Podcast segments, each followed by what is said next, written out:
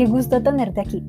Yo soy Cata Medina, bogotana, edición de los 90, relacionista, habilitadora y facilitadora de cultura y una apasionada por la autogestión. No sé si has tenido alguna vez una crisis profesional o en este instante estás en una, sin embargo, yo sí. Y fue en esa crisis que me di la tarea de revisar las diferentes experiencias profesionales y descubrí algo transversal en ellas, algo que me hacía quedar o irme de un lugar. Y ese algo fue la posibilidad o capacidad de ser yo misma en esos lugares, de sentirme plena con todo lo que soy, al mismo tiempo que los resultados que tenía y la manera en la que respondíamos como equipo, pues era increíble. El aspecto transversal era la exposición de mi individualidad y autenticidad en todos mis haceres. Esto me llamó la atención porque comencé a identificar eso mismo en las historias de empresarios, emprendedores y organizaciones que compartían conmigo sus historias de fracaso de creatividad eh, y lo vi como, y pues como que lo fui descubriendo como una herramienta para construir organizaciones sostenibles.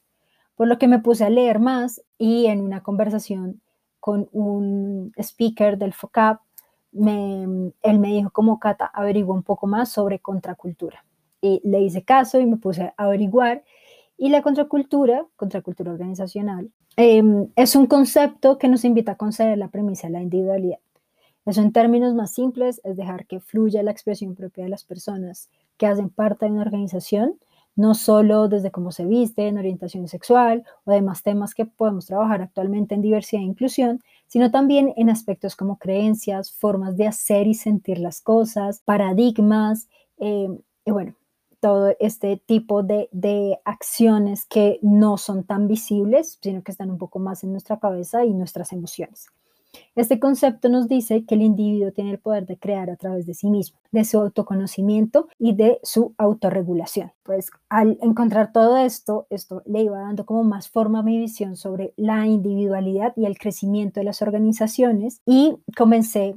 a conversar, leer y tratar de entender cómo se puede potencializar esto y descubrí como punto de partida la cultura. Y en todo ese camino, pues también me fui, fui identificando que em, la cultura pues no es algo que tú crees, es algo que emerge. La cultura emerge del choque y la unión de las individualidades que encontramos en nuestras organizaciones. La cultura no la creamos desde cero ni es aspiracional,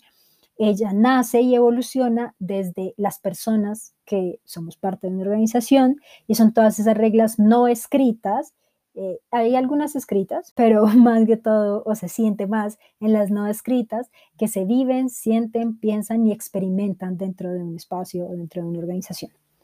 Así que después de salir de mi crisis profesional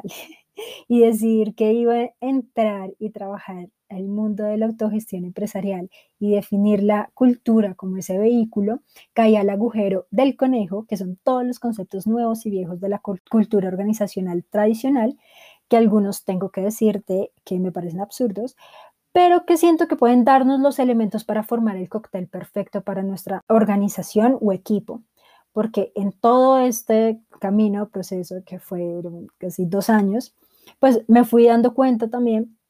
que las personas, los equipos, las organizaciones son totalmente diferentes. Así que para, para trabajar cultural lo que tenemos que hacer es experimentar. Por eso mi invitación en este espacio es a navegar la cultura organizacional a través de conversaciones, historias, puntos de vista, bajazos mentales, conceptos, gente experta, gente no experta, CEOs, eh, líderes de cultura, miembros de organizaciones con culturas fuertes, pero que no trabajan cultura, para ver ellos cómo lo sienten,